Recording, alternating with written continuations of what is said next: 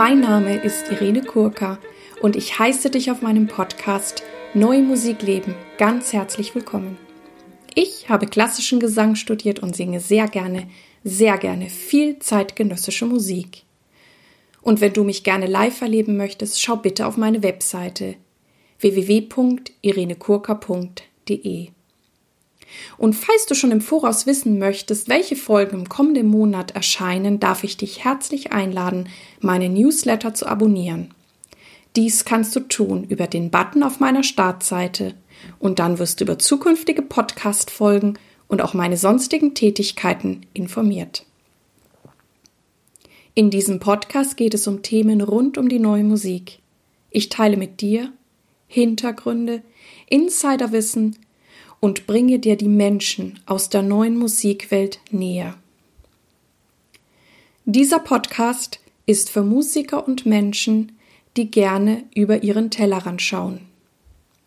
Ich danke euch sehr für alle Feedbacks, E-Mails, Kommentare und natürlich freue ich mich auch total, dass ihr mich weiterempfehlt, denn so erhöhen wir die Sichtbarkeit der neuen Musik. Mein heutiger Interviewgast ist der Redakteur für Neue Musik des Deutschlandfunks Frank Kämpfer. Er ist auch Leiter des Forum Neuer Musik, das in diesem Jahr 20 Jahre alt wird. Dieses findet vom 5. bis zum 6. April 2019 statt. Ich wünsche euch nun viel Vergnügen mit dem heutigen Interview. Ich sitze jetzt hier im schönen Deutschlandfunk am Radeberggürtel in Köln und freue mich und ja, bin ganz beglückt, dass mir gegenüber Frank Kämpfer sitzt. Er ist hier Fachredakteur für Neue Musik im Deutschlandfunk und Leiter des Kölner Forums für Neue Musik. Ich heiße Sie ganz herzlich willkommen. Ja, liebe Irene Kurka, ich freue mich auch und bin sehr gespannt, was jetzt passiert. Meine erste Frage an Sie ist, wie sind Sie zur neuen Musik gekommen? Ja, da habe ich gestern schon ein bisschen drüber nachgedacht und ähm, ich bin ja kein Musiker geworden.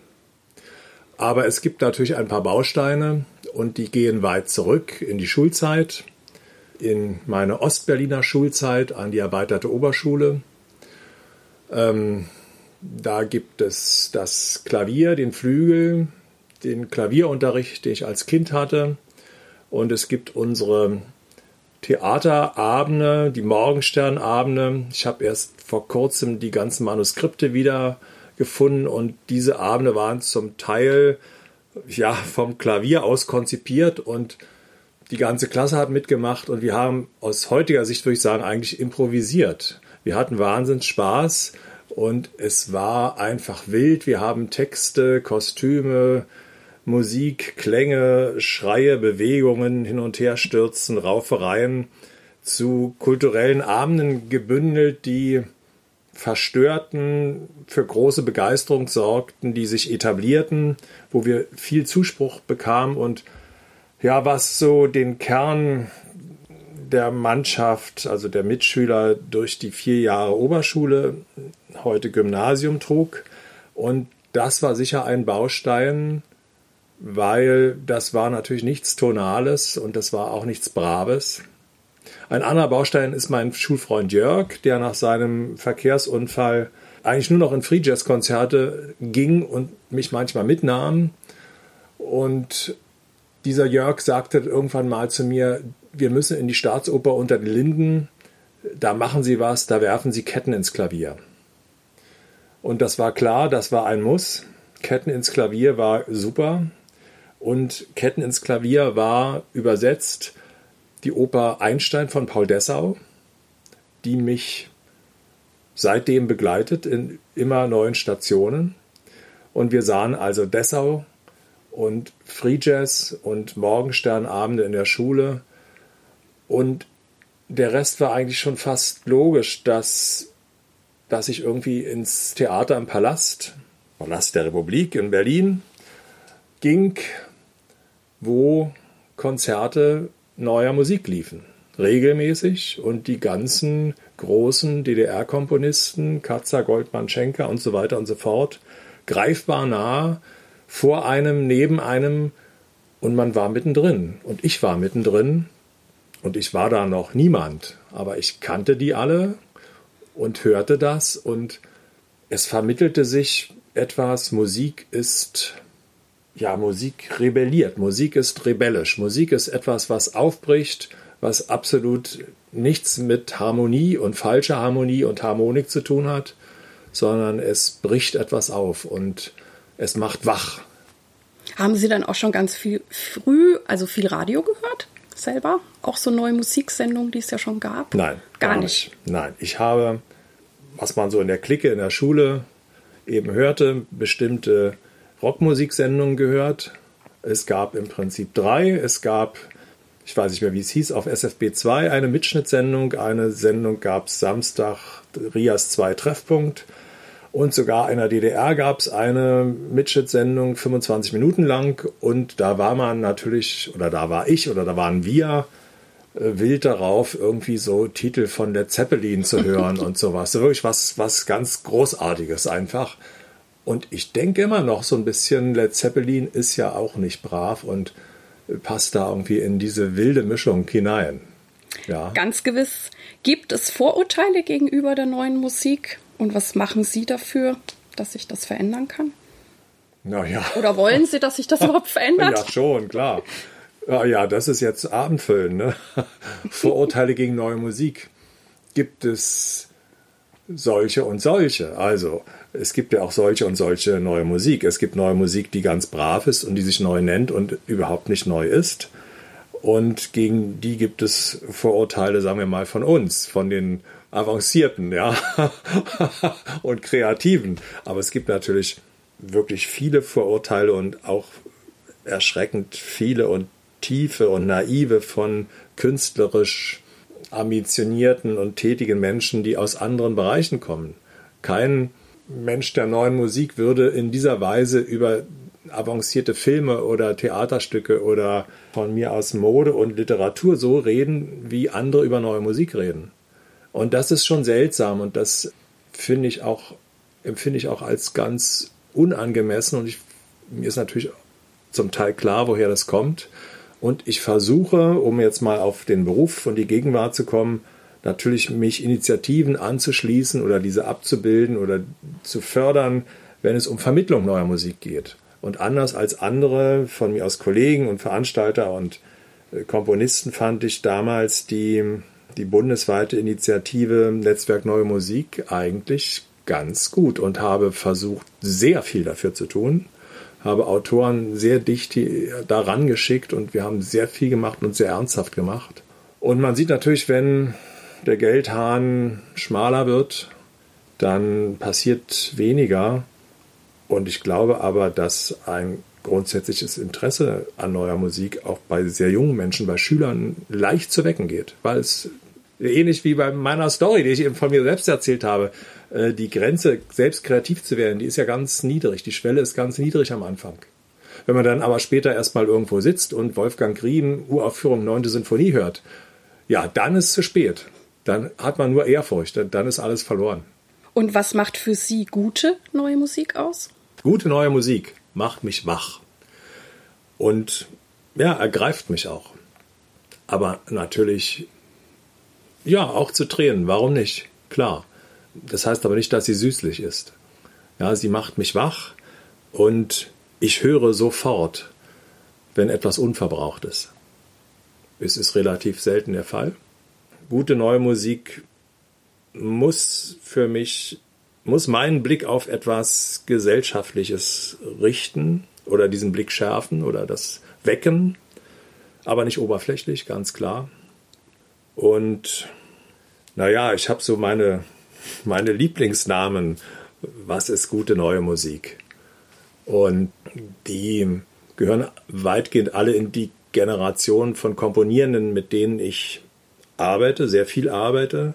Also Sarah Nemtsov, Jamilia Yasilbekova, Lisa Streich, Ing Wang, Samir, Odi Tamimi natürlich. Farsia Falla hat eine Zusammenarbeit oder auch Beobachtung begonnen. Eres Holz auch. Ich bin gespannt auf die letzten beiden, wie die sich entwickeln werden.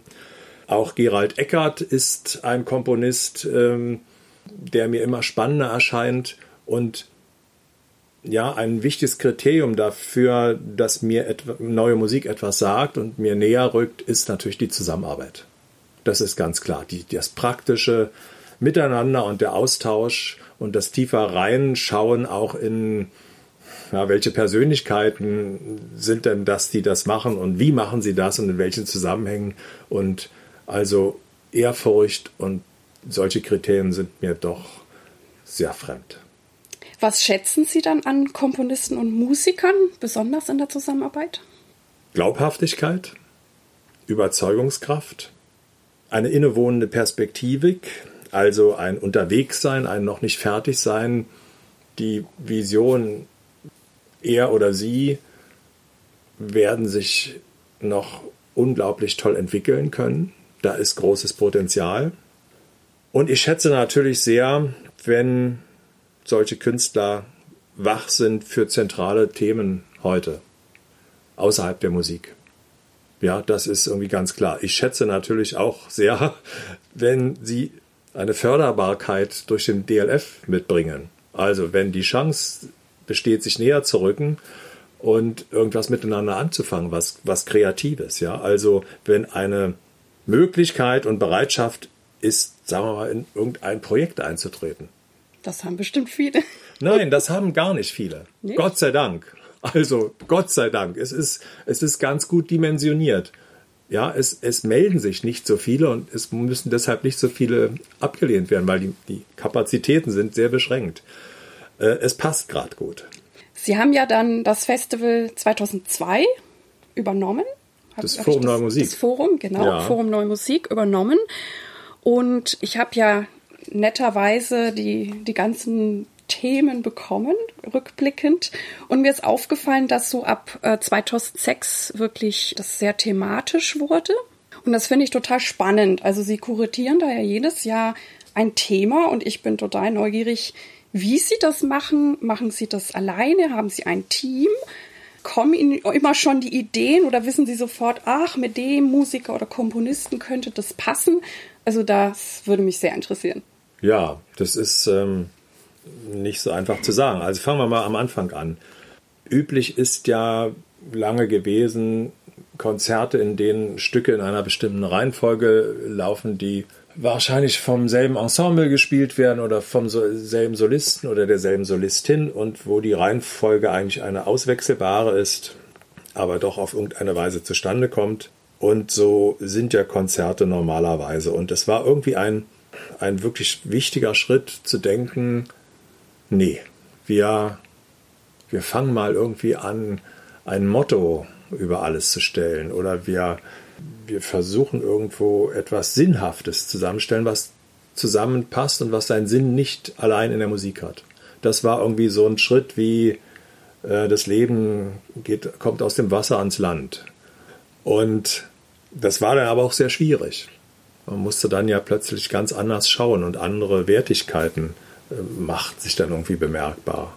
Und das war dann auch teilweise sehr naiv und auch uneingelöst. Und ähm, man begab sich natürlich, oder ich begab mich, wir begaben uns in eine ja, Zwangslage. Ein Thema war aufgesetzt und man musste es in irgendeiner Weise bedienen. Und, und die hatte, Themen sind Ihnen eingefallen oder wo kommen die her? Ja, klar, natürlich, ja. Wem Schön. sonst? Wem, wem sonst? Aber ich würde mal, anders, Sie die Themen ich würd mal anders sagen. Ich hatte immer das, lange Zeit das, so ein Bild, ein Köcher ist aufgestellt und wir schauen mal, was reinfliegt. Und was reinfliegt, das war eigentlich immer der, das Gerät der, der Wachheit, der Wachsamkeit.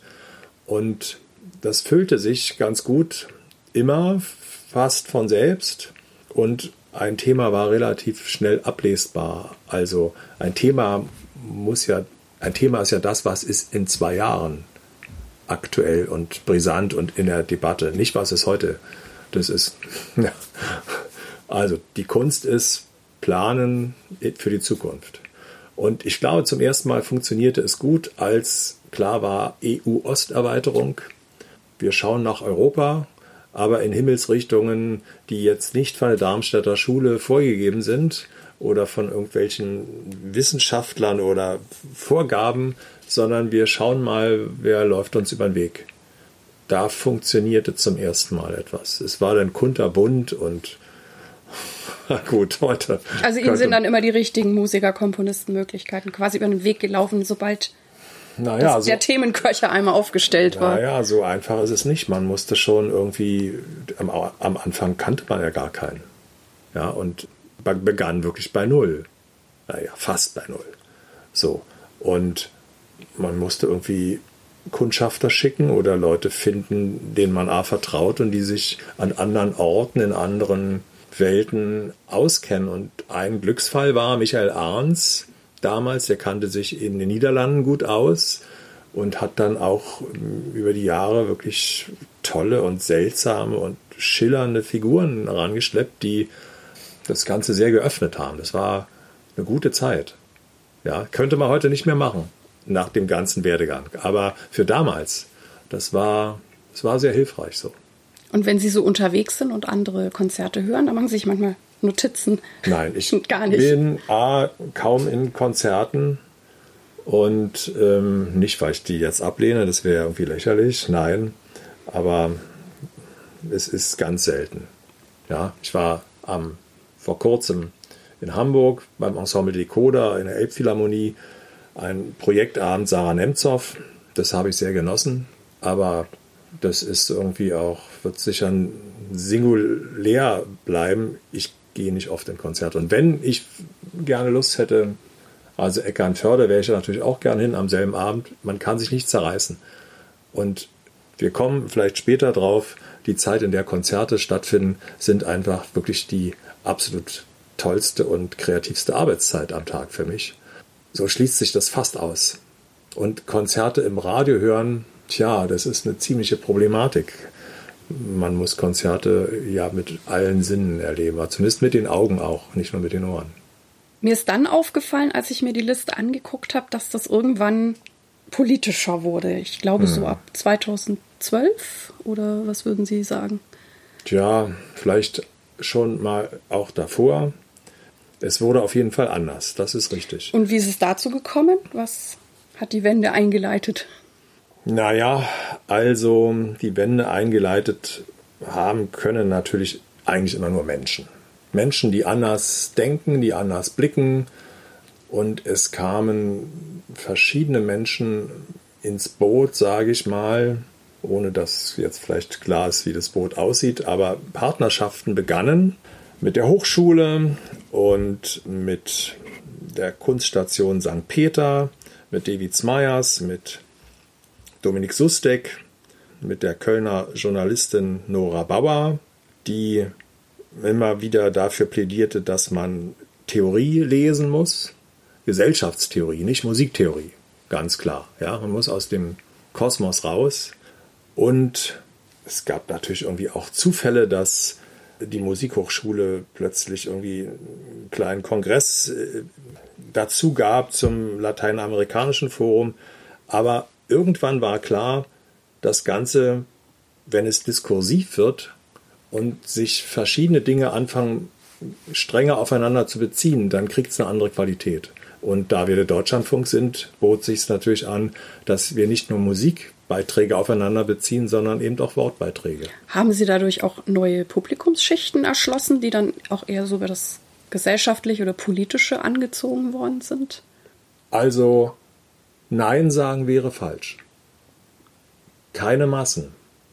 Ja, aber es kommt, sagen wir mal, nicht eine bestimmte Klientel der neuen Musik kommt hier nicht her. Und das ist, glaube ich, so komisch wie es klingt, ein gewisser Erfolg, ein Zeichen für eine Öffnung. Wir sind in Köln in einer, glaube ich, nicht unproblematischen Stadt. Das Publikum für neue Musik ist überschaubar, es ist sehr geschmäcklerisch, es ist sehr verwöhnt, weil man jeden Tag auf sehr hohem Niveau was erleben kann. Und wenn hier 170 Leute kommen, dann hat man, äh, ist es als ob man ja, ein Fußballspiel 7 zu 0 gewinnt. So, aber man kann jetzt auch nicht, wir haben nicht, jeden so, jeden Besucher so analysiert, dass wir jetzt wüssten, aus welchem Grund kommt er. Es ist nur klar, die Publikumszahlen halten sich seit einiger Zeit und es sind eben nicht mehr 17 oder 40, sondern es ist eine ganz andere Zahl. Und ich gehe davon aus, dass sie wegen der Mischung kommen. Nicht alle, ganz klar. Ja, manche machen es ganz traditionell, die machen das Kreuzchen am Konzert und dann ist man natürlich irgendwie wütend und denkt, warum haben sie es nicht verstanden, was wir ihnen noch zusätzliches anbieten, ohne dass es sie was kostet. Es kostet sie Zeit und Aufmerksamkeit.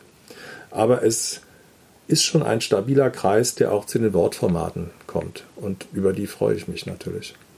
Ich habe ja eine wunderschöne Biografie von Ihnen vorab bekommen und habe dort auch gelesen, dass sie aus Ostberlin stammen und dann 93 quasi in den Westen nach Köln gekommen sind. Das stimmt, genau.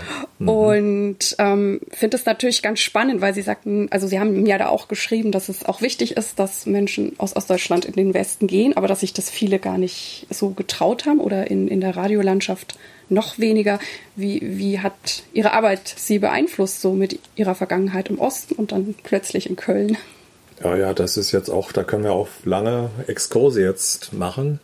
Also, ich habe in der Tat damals gedacht, vor 25, 26 oder 30 Jahren, Wiedervereinigung, da haben wir alle dran geglaubt, dass das etwas Tolles ist und dass man aktiv daran mitarbeiten muss.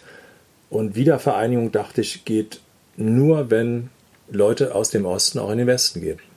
Nun hatte ich aber auch die, eine Gelegenheit, eine ganz praktische. Also der Deutschlandfunk rief, eine Stelle rief und wartete und der kleine, große Sender, bei dem ich damals arbeitete, Deutschlandsender Kultur, wurde, ähm, ging vom, aus der Obhutschaft des ZDF, wurde Teil von Deutschlandradio, also das war schon elitär, ne? elitär versorgt, würde ich sagen. Und da war, blieb man in einer medialen Obhut und in einer sehr geschützten Situation. Und trotzdem denke ich aus heutiger Sicht, es hatte schon auch eine migrantische ähm, Qualität. Ja, also die Sprache und vor allem die Schriftsprache änderte sich nicht, aber aus einer protestantischen Welt in eine katholische Welt und 600 Kilometer entfernt und aus der ostdeutschen Landschaft, die wirklich im Umbruch, im Aufbruch war, nach Köln, wo solcherlei niemanden interessierte, das war schon ziemlich heftig. Und wenn ich jetzt von heute aus denke, es sind jetzt 26 Jahre vergangen, wie ich hier in diesem Haus im Deutschlandfunk bin und Fahrstuhl fahre und in mein Büro gehe, da hat sich schon so etliches ereignet, auch an tja, bikulturalem Empfinden, glaube ich. Und zum letzten Teil der Frage, wie hat sich das auf die Arbeit ausgewirkt? Natürlich habe ich eine Verantwortung gefühlt für die Komponisten der ehemaligen DDR. Und ich glaube, die habe ich auch ganz gut wahrgenommen, langfristig wahrgenommen. Ja, nicht alle im ersten Jahr verpulvert und dann nicht mehr gekannt, nicht mehr gegrüßt, sondern erstmal gar nichts gemacht, geguckt, mit wem kommt man ins Gespräch. Mit Georg Katzer bin ich sehr gut und verantwortungsvoll in Gespräche gegangen. Er riet mir auch zu, dieses Ressort überhaupt zu übernehmen. Und wenn, dann haben wir langfristige oder, oder größere Projekte machen können, wo aber Komponisten, die aus der DDR kamen, eben in die Gegenwart reichen mussten, sozusagen. Das war wie die Bedingung. Ja, ich war sensibilisiert und ich kannte viele Namen und ich hatte und habe natürlich auch Autoren und Autorinnen, die ein großes Spezialwissen haben, Gisela Nauk und Stefan Amzoll und Irene Konstantin. Aber man muss das natürlich sehr verantwortungsvoll einsetzen und ich glaube, das haben wir gemacht. Dieses Jahr kommt ja, glaube ich, auch was Mauer oder Mauerfall, oder? Gibt es da nicht ein Konzert, habe ich gesehen? Lux ja, NM. Ist, im Forum der Musik gibt es ein, ein Konzert mit äh, dem Ensemble Lux NM. Ähm, ich weiß nicht, ob wer von denen schon geboren war, als die Mauer fiel in Berlin. Breaking the Ball. Und da geht es aber nicht um die Berliner Mauer zwischen den deutschen Staaten und zwischen den Stadthälften der Hauptstadt, sondern es geht eigentlich um eine Vielzahl von Mauern, psychische Mauern, ästhetische Mauern, kulturelle Grenzen, Sprachgrenzen und Es sind ja also wieder die Komponierenden aus der von mir favorisierten Generation, Ing Wang, Lisa Streich, Oksana Omelchuk aus Köln, Gordon Kampe und eine haben wir noch vergessen, jetzt muss ich mal das Papier rascheln. Ja, Ensley Black aus Frankfurt. Und die äußern sich mit neuen Kompositionen, die auf unterschiedliche Weise gefördert sind zu dieser Mauer- und Grenzproblematik. Und wir wissen ja, dass die Grenze äh, soziologisch gesehen nicht nur etwas Trennendes ist, sondern auch etwas Verbindendes. Äh, an der Grenze ist viel Energie und da sind ja nicht nur die Mauertoten, sondern da ist viel Austausch und da ist es unter Umständen viel intensiver als ganz woanders. Und ich bin gespannt, was da dann zu hören sein wird. Und es ist zum ersten Mal, dass Lux NM auch mit einer Regisseurin arbeitet. Es wird also irgendetwas szenisch-gestisches geben. Es wird ein oder zwei Objekte geben, die groß sind und eine Rolle spielen. Wir wissen alle noch ziemlich wenig drüber zu dem Zeitpunkt, wo wir jetzt darüber sprechen, aber zu dem Zeitpunkt, wo es veröffentlicht wird, unser Gespräch. Ich hoffe, dass wir da schon sehr viel mehr wissen. Da gehe ich ganz stark von aus. Ja, aber wenn wir schon bei der, bei, bei der Mauer und bei der deutschen Teilung sind, wir haben einen Komponisten im Programm, Hermann Keller, äh, alter Friatzer und äh, Querdenker und äh, wirklich ein, auch ein schräger Typ, der im vorigen Jahr gestorben ist, eigentlich der wichtige Lehrer von Juliane Klein. Und von ihm machen wir zwei Stücke. Ein, ein Aventure macht ein Duo-Stück für Fagott und ich weiß jetzt Bassklarinette, genau, Brüder heißt es. Und Constance Ricard äh, macht ein großes Stück nach dem Roman von Anita Wolfisch über, die, über das Überleben des Holocaust im Mädchenorchester in, in Auschwitz. Und das Stück ist, glaube ich, drei Jahre alt und das ist dann auch unsere historische Tiefenlotung in diesem Forum. Jetzt habe ich noch was Interessantes in Ihrer Biografie gelesen, dass Sie ähm, viel mit Oper zu tun hatten oder sogar Opernredakteur waren. Was hat das noch irgendeinen Einfluss auf Ihre Arbeit hier oder mögen Sie Stimme auch gerne oder Sie mögen auch dann das Szenische, das, das Visuelle oder hat das noch eine Auswirkung? Bestimmt hat es Auswirkungen, ja. Das war so eine Schiene, die, die kam überraschend für mich oder auch nicht. Ich weiß es nicht. Im Studium in Berlin an der Humboldt-Universität, mein Lehrer, mein wichtiger Lehrer oder vielleicht auch einziger wichtiger Lehrer Gerd Rienecker war der Überzeugung, dass ich mal Operndramaturg werde. Und in seinem Oberseminar tauchten dann Größen wie Ruth Berghaus und Peter Konitschny auf. Und mit Konvitschny verbindet mich schon eine, eine sehr große Intensität. Davon abgesehen, dass ich natürlich seine Theaterarbeit toll finde. Ich habe zwei Bücher über ihn gemacht und das erste überhaupt. Und hatte in der Wendezeit, nicht davor, sondern seit der Wendezeit Kontakte zur Theaterdokumentation in Berlin. Ich bin im Augenblick ja, Vorsitzender des Vereins Theaterdokumentation e.V. Das ist nah an der Akademie der Künste angesiedelt und was mich eigentlich über viele Jahre beschäftigt hat und heute aber nicht mehr so große Rolle spielt, die Dokumentation der avancierten Musiktheater, Regiearbeit, auch der jungen Generation, der Schüler von Konvitschny, also von Regisseuren, die eben auch so Jahrgang 70 geboren sind und vielleicht noch etwas jünger. Und das hat mich hier im Deutschlandfunk und auch bei DS Kultur schon sehr beschäftigt. Dafür habe ich sehr viel getan. In Musikkritik, in Musikfeatures, die habe nicht alle ich gemacht, um Gottes Willen, aber ich habe es eben als Redakteur gesteuert und das war ein zentraler Arbeitsschwerpunkt. Das gibt es heute so nicht mehr. Die Theaterlandschaft hat sich auch verändert, multipliziert ohne Ende. Es gibt ja kaum noch wiedererkennbare Figuren, sage ich jetzt mal so. Ja, und das war aber in den 90er Jahren und auch danach ziemlich wichtig, dass wir eine bestimmte Generation sehr genau dokumentieren, soweit das Radio das kann. Also Vera Nemirova, Jochen Biganzoli und Co., sage ich jetzt mal. Das und als Sie hierher kamen, kamen Sie als Opernredakteur. Da kam ich als Opernredakteur. Und dann sind Sie in die neue Musik gewechselt? Nee, äh, nein und ja. Also das überlagerte sich alles. Als ich herkam, ging der Opernredakteur in Rente. Der hatte ein ganz anderes Verständnis davon. Für ihn war es Oper, für mich war es Musiktheater. Das biss ich zum Glück nicht.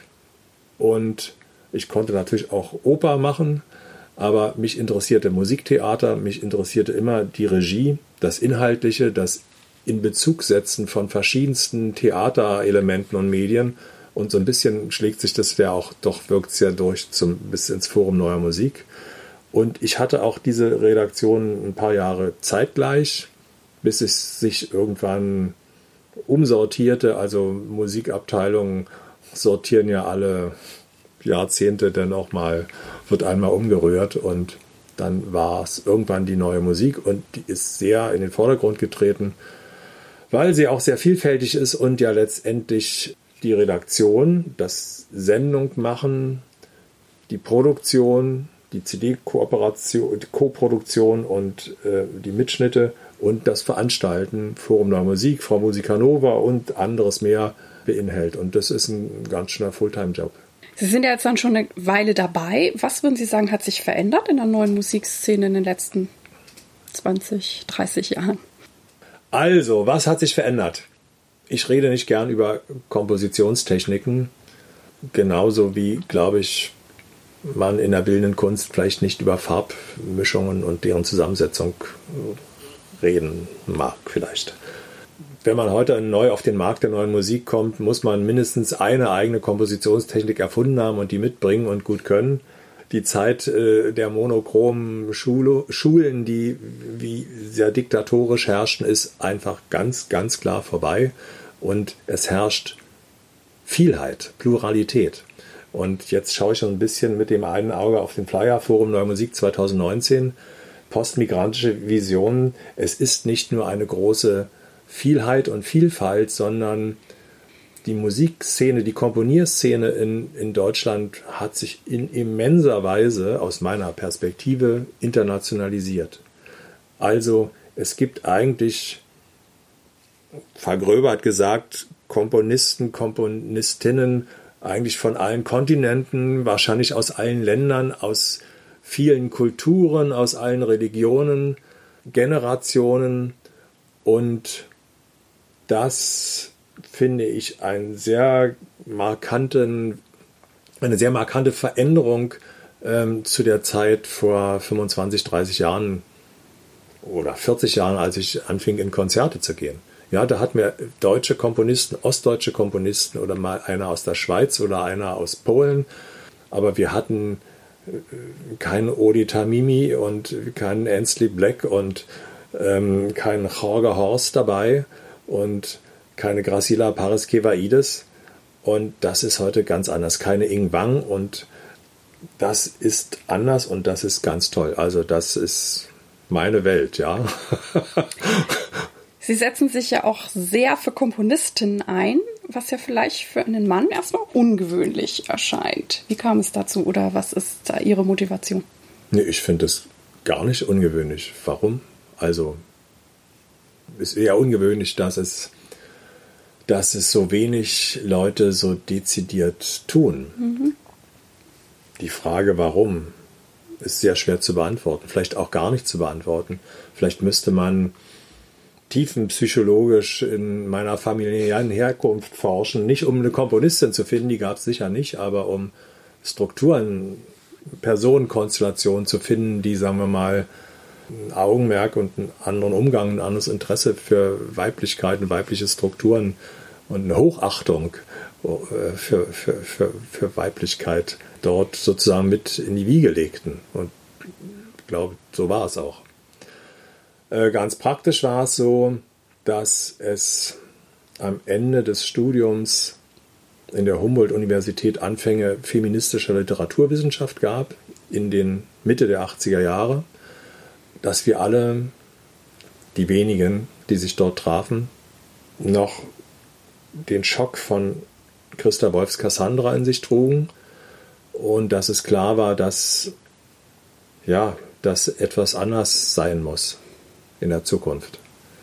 Und man hat angefangen, ja, den, den Geschlechterblick, den geschlechtersoziologischen Blick, sage ich jetzt heute dazu, diese Brille aufzusetzen. Und die Professorin damals, Hannelore Scholz, sagte, ja, Frank, ist schön und gut, alles, du musst es in der Musik tun. Ja, nicht in der Literaturwissenschaft. Und der Rundfunk und der Mauerfall halfen sehr. Im Archiv von Radio DDR fand ich Tonbänder von über 60 Komponistinnen. Nicht aus der DDR, da gab es nur eine, Ruth Sechlin, aber aus aller Welt. Und der Mauerfall ermöglichte den Gang in die Stadtbezirksfachbibliotheken in Westberlin. Da lagen Schallplatten, eh, die ersten Schallplatten mit Werken von Komponistinnen. Und beides zusammen und der unglaubliche Freiraum im Rundfunk 1990-91 ermöglichten mir so 48-teilige Sendereien wie Komponistinnen Geschichte und Gesellschaft zu machen. Mit, ich gebe es zu, laienhaftem Wissen, aber großem Herzblut und unglaublich viel Material. So. Und inzwischen hat sich natürlich auch die Genderforschung in der Musik etabliert an bestimmten Standorten und es gibt bedeutende Persönlichkeiten, die daran forschen und sich politisch dafür einsetzen. Hochschule Hannover zum Beispiel, wichtig, Hochschule Köln, auch in Berlin. Und da ist irgendwas Tolles gewachsen. Ich bin nicht in der Wissenschaft gelandet, sondern im Radio und für mich war es nach dieser starken Anfangszeit eigentlich normal, immer die Komponistinnen im Kopf zu haben. Und als Opernredakteur im Deutschlandfunk war das natürlich nicht so einfach. Als neue Musikproduzent im Deutschlandfunk 2019 ist es viel einfacher. Ja, und ähm, zum Beispiel, man muss sich nur anschauen, die Edition Zeitgenössische Musik vom Deutschen Musikrat, wo Deutschlandradio mit den beiden Funkhäusern und den drei Programmen, ja, eigentlich so der Hauptproduzent ist gegenwärtig. Die ganzen Porträt-CDs mit Komponistinnen sind in Köln gemacht, im Deutschlandfunk. Ja, oder fast alle, sagen wir mal so. Und, oder im Deutschlandradio. Und das ist schon, das passt irgendwie gut. Und im Forum Neuer Musik sind auch viele Komponistinnen, wenn es sich so ergab oder wenn Partner, die verstanden, dass es eine große Offenheit dafür gibt. Ähm, David Smyers hat dann Komponistinnen aus Taiwan irgendwie angeschleppt und also da ist schon viel passiert und aber über lange Zeit. Nicht als Mode, ja, so wie es jetzt überall üblich ist, Jetzt plötzlich wird die Komponistin entdeckt und nächstes Jahr ist dann aber vielleicht irgendwie äh, das doppelte Flügelhorn-Thema und danach, ich weiß es nicht, jetzt nicht was. Äh, nee, eigentlich kontinuierlich und aber auch nicht so krampfhaft. Wir suchen jetzt dringend eine Komponistin. So, das, das ist gar nicht das Thema. Also die sind ja da, aber man muss gucken, mit, mit wem kann man in welchem Zusammenhang irgendwie ein tolles Projekt machen. Also das ist viel wichtiger. Es gibt manchmal auch Männer, mit denen man das kann. Ja, das muss ich auch sagen. Aber ja, hier haben wir sehr viel. Es hat in den 20 Jahren Forum viele Komponistinnen gegeben. Am 5. und 6. April findet also das Kölner Forum für Neue Musik dieses Jahr statt. Und ich habe auch im Vorgespräch mit Frank Kämpfer erfahren, dass wir ein kleines Special bekannt geben dürfen. Und ähm, vielleicht sagt uns Frank Kämpfer selber, wie das aussehen darf, wohin sich jetzt die Hörer wenden dürfen, wenn sie Lust haben, am 5. und am 6. April zu besagtem Forum zu kommen. Also, das ist sehr lohnenswert, weil es ist unser 20. ist. Und so ein Datum kommt ja nicht wieder so schnell. Und es ist, hat ein sehr politisches Thema. Es geht um Migration und Integration natürlich viel mehr in der Musik als in der Gesellschaft, aber in der Gesellschaft auch ein bisschen. Wir haben zwei sehr tolle und starke und kluge Migrationsforscher aus Berlin zu Gast, die Naika Forutan von der Humboldt-Universität und äh, Mark Terkesides. Mm. und das Ensemble Aventure und Lux NM und andere noch.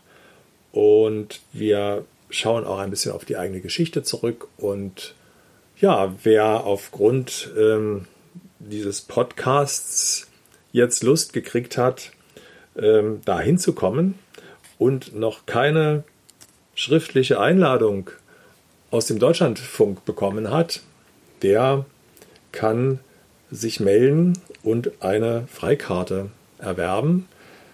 Und zwar unter dem Stichwort Podcast. Wendet sich an meinen Kollegen Rolf Otten von der Deutschland Radio Service GmbH. Der hat die Mailadresse rolf.otten.dradio, ein Wort, dradio-service.de. Ganz wunderbar, vielen Dank. Ich werde die Informationen in die Shownotes packen, natürlich auch die Links zum äh, Forum damit alle das dann da finden können. Jetzt haben wir ja schon gehört, dass Sie ganz viel machen. Sie sind Redakteur, Sie sind der Leiter des Forums Neue Musik, Sie sitzen auch in mehreren Jurys. Und da bin ich immer neugierig, wie schaffen Menschen so etwas? Haben Sie ein Zeitmanagement? Können Sie etwas empfehlen? Haben Sie tägliche Rituale?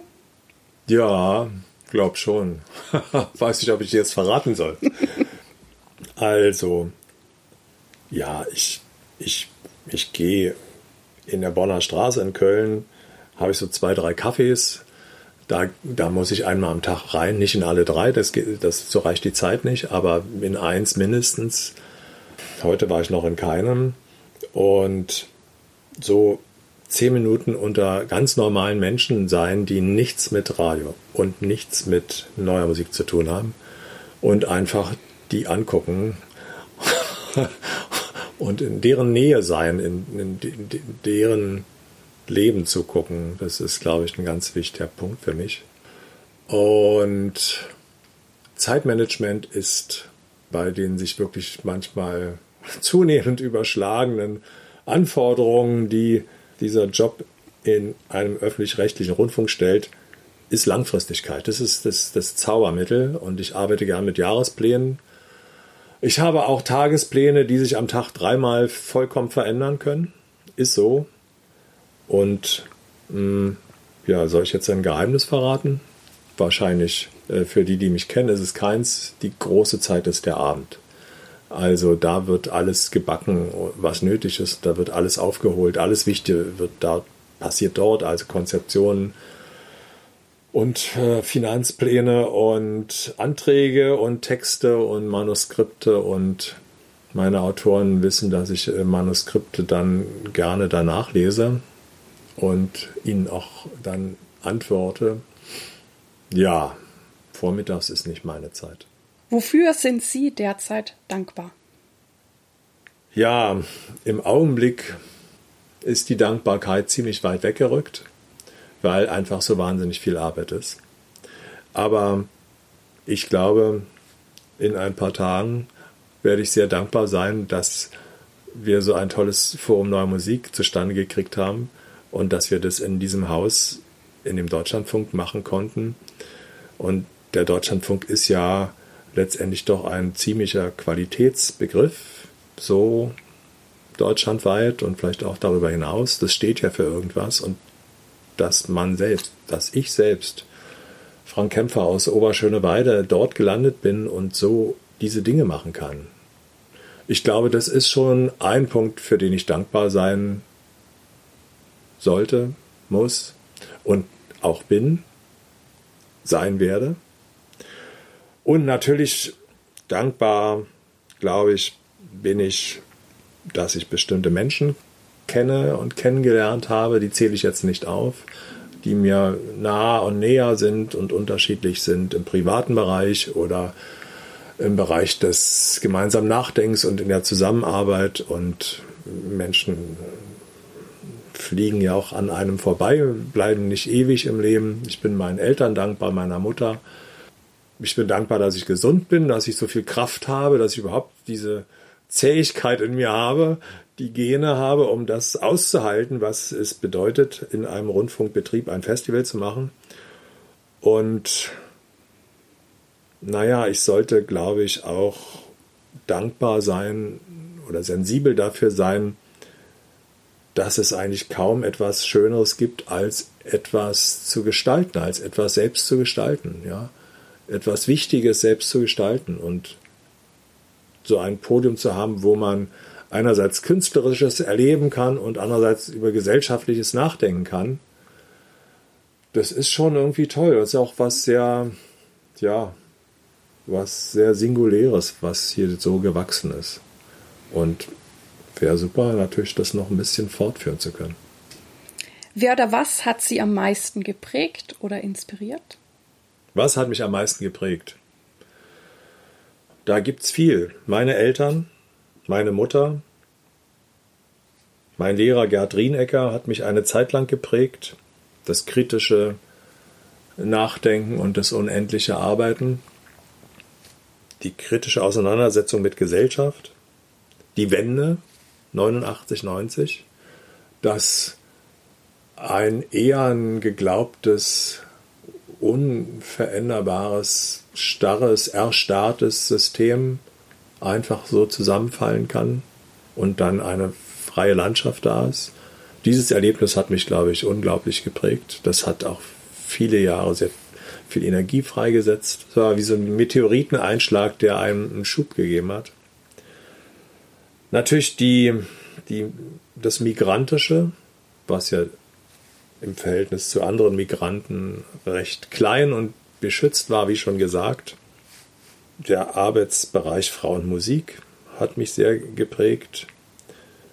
Gleichgesinnte im Westen zu treffen, die auch arbeitsverrückt sind und wahnsinnig gern produzieren und hochwertiges produzieren. Also allen voran der Theo Geisler und der Rolf W. Stoll, die haben schon die letzten zwei Jahrzehnte sehr mit. Also es war mal gut zu wissen, dass es die auch gibt und dass wir unter Umständen auch zu dritt gehen können. Ja, die, die Lebens- und Denkgemeinschaft mit Nora Bauer prägt mich natürlich, ganz klar, in Köln, logisch. Der Deutschlandfunk prägt mich sehr, 26 Jahre. Das Forum und letztendlich ja mein Beruf, in dem ich doch mit einer ziemlich großen Freiheit agieren kann, auch mit einer, einem ziemlich großen Verantwortungsgefühl. Freiheit und Verantwortung passen eigentlich ganz gut zusammen. Was bedeutet es für Sie, sich treu und authentisch zu sein in dem sogenannten Musikbusiness und wie gelingt Ihnen das? Ja, das bedeutet mir sehr viel. Unabhängigkeit, das ist ganz wichtig und das ist das A und O. Und es ist total gelungen, die neue Musik im Deutschlandfunk wirklich unabhängig zu halten. Ähm, da klopfe ich mir auch selber auf die Schulter und ähm, wir alle Beteiligten klopfen uns gegenseitig auf die Schulter. Das ist gelungen, das ist wirklich gut. Das bedeutet natürlich, ähm, Nein zu sagen, Nein sagen zu können in, in den entscheidenden Momenten. Denn man wird ja, wenn man in der Landschaft auftaucht, äh, sehr schnell getestet und man sieht die, die Testenden auch sich nahen. Und wenn man dann die Größe oder die Ruhe hat zu sagen Nein, dann muss man auch einkalkulieren, dass man in bestimmte Zusammenhänge einfach nicht mehr reinkommt. Da sind die Türen zu. Aber es gibt ja viele Türen und man geht da einfach durch andere oder man hat schafft eigene und das habe ich eigentlich alles erlebt und das war sehr positiv und ich erinnere mich noch an eine wirklich irre Szene. Ich bin einmal zur Siemens-Preisverleihung nach München gefahren in diesem opulenten Gebäude mit der großen Treppe und äh, Yongi Pakpan lief vor mir und drehte sich um und brüllte plötzlich: Frank, dein Festival ist das einzige Unabhängige. Und das war der Ritterschlag. Und das war toll. Auch wenn es, sagen wir mal, vom Faktischen vielleicht ein bisschen übertrieben war, aber als Haltung, als, als, als, als Wertschätzung. Ja, gut. Und das stimmt auch. Also das ist bekannt, das ist verbreitet und ich glaube, das ist auch, das weiß man auch im Funkhaus und das ist sehr viel wert. Darum können wir ja auch solche Programme machen, die was bedeuten, ja. Wenn man abhängig wäre, könnte man es gar nicht. Absolut großartig. Was bedeutet für Sie Erfolg? Ja, hm, was bedeutet Erfolg? Na, es ist toll. Es ist, Erfolg heißt, ist ja irgendwie auch eine, setzt ja eine Kommunikation voraus. Man hat sich verausgabt, ich habe mich verausgabt und andere mit mir und wieder andere haben das toll erlebt und wertschätzen es und können es glaubhaft zurückspiegeln. Also das ist schon eine, eine, sehr positive Kommunikation, wo zwischen etlichen Menschen, wenn ich jetzt mal doch wieder ans Forum denke ähm, oder an andere Veranstaltungen denke, die öffentlich sind, wo man was bewegt und in Gang setzt und wo man andere Menschen anstößt und das schönste, der schönste Erfolg ist immer, wenn man, sagen wir mal, die Seele und den, den Geist gleichermaßen anstößt. Also die politische Wahrnehmung und das künstlerische Empfinden und von mir ist auch genießen gleichermaßen anstößt, dann ist das toll. Und naja, Erfolg setzt für mich, glaube ich, immer voraus, ich habe mich völlig verausgabt und konnte mich aber auch voll entfalten. Und wenn das mit Erfolg verbunden ist, ist es besonders toll. Es gibt auch Erfolge, wo hat man, da hat man wenig für getan. So über die Jahrzehnte betrachtet muss man die auch mitnehmen, weil der Erfolg ist nicht immer gerecht. Der, es kann ganz schön ungerecht sein aber er sollte nicht ausbleiben, weil ähm, das ist nicht gut. Das, das, das tut keinem gut und so eine wichtige Form des Erfolgs ist eigentlich die Wertschätzung, sozusagen die, die kleine Schwester des Erfolgs, die Wertschätzung. Die sollte man eigentlich jeden Tag ähm, allen möglichen Leuten, mit denen man zu tun hat, mit denen man zusammenarbeitet oder zusammenlebt, äh, vermitteln. Da haben aber komischerweise ganz viele großen Nachholbedarf. Was treibt Sie an? Haben Sie eine Vision? Naja, die hatte ich, die, die Vision, die ich schon als, als Jugendlicher hatte, dass, dass es besser werden müsste. Diese Vision ist durch, durch die Systembrüche und geografischen Wechsel ja nicht beschädigt. Also es müsste besser werden. Es ist natürlich leicht gesagt, wenn man in, in so einem Luxusland lebt wie Deutschland, oder? Oh äh, wenn man in Simbabwe lebt und sagt, es müsste besser werden, wäre das was anderes. Also, ja, es müsste auf der Welt besser werden. Und wir müssten irgendwas dafür tun können, was die Zukunft überhaupt erhält. Das wäre gut. Und das ist besonders schwierig, weil es kaum wirksame Hebel gibt für Einzelne oder für Gruppen oder selbst für Länder nicht, um da etwas zu tun. Aber das bewusst zu machen, ja, Konfliktfelder, wunde Punkte bewusst machen, das ist etwas, was mich antreibt und bestimmt weiter antreiben wird. Also wach zu sein und für Wachheit auch zu sorgen. Und naja, mein Feld ist jetzt, solange ich im Deutschlandfunk bin, ist mit Mitteln der zeitgenössischen Musik zu tun. Und das ist ein sehr spezielles Feld, haben wir ja schon äh, äh, umfänglich erörtert, was das bedeutet. Man kann wachrütteln sicher auch mit klassischer Musik oder mit anderer Musik, mit Popmusik und Jazzmusik. Geht auch, mein Feld ist halt diese. Und das Prinzip ist das Wichtige. Wir sind bei der letzten Frage angekommen. Welchen Tipp möchten Sie jungen Künstlern geben? Das erste wäre die Frage, hast du dir wirklich überlegt, wie ernst du es meinst? Wie weit du bereit bist zu gehen? Wie weit bist du bereit zu gehen unter Umständen über die Grenze, über die rote Linie? Wie weit gehst du, wenn du nicht mehr kannst, trotzdem weiter? Das wird nämlich auf dich zukommen und dir abverlangt werden. Natürlich wäre auch ein Tipp, gib nicht auf. Und ein Tipp wäre, such dir nicht den schnellen Erfolg, weil der wird dich zermahlen und wegwerfen. Und such dir seriöse Partner und nimm den Deutschlandfunk mit. das stimmt doch. Ja, auch meine Kollegen fördern junge Musiker in anderen Musiksparten. Äh, da machen wir hier sehr viel durch die Bank weg. Alle Kollegen fördern junge Leute. Und das ist gut. In diese Tradition bin ich auch vor 26 Jahren im Deutschlandfunk hineingeboren worden. ja, ich bedanke mich ganz herzlich für das ausführliche, spannende Gespräch und ähm, ja, ich habe ganz viel mitgenommen. Ich vermute meine Hörer auch und jetzt wünsche ich Ihnen einfach viel, viel Erfolg für das Festival im April und ja, bis zum nächsten Mal. Ja, danke, hat Spaß gemacht. Ich hoffe, du konntest viel für dich mitnehmen und ich freue mich auf deine Ideen, Anregungen, gerne über Facebook und natürlich freue ich mich auf eine Interaktion mit dir. Wie du richtig zugehört hast, ist es möglich, dass du Tickets für das Festival Forum Neue Musik vom 5. bis 6. April 2019 in Köln bekommen kannst. Und die E-Mail-Adresse, wo du diese Karten erhalten kannst, steht unten in den Shownotes. Vielen Dank, dass du bei mir eingeschaltet hast. Ich hoffe, es hat dir gefallen und dich inspiriert. Ich freue mich sehr, wenn du dir Zeit nehmen kannst, mir und diesem Podcast eine 5-Sterne-Bewertung auf iTunes abzugeben. Ich danke dir. Dir alles Gute. Lebe deine Musik, lebe dein Leben und bis zum nächsten Mal, deine Irene.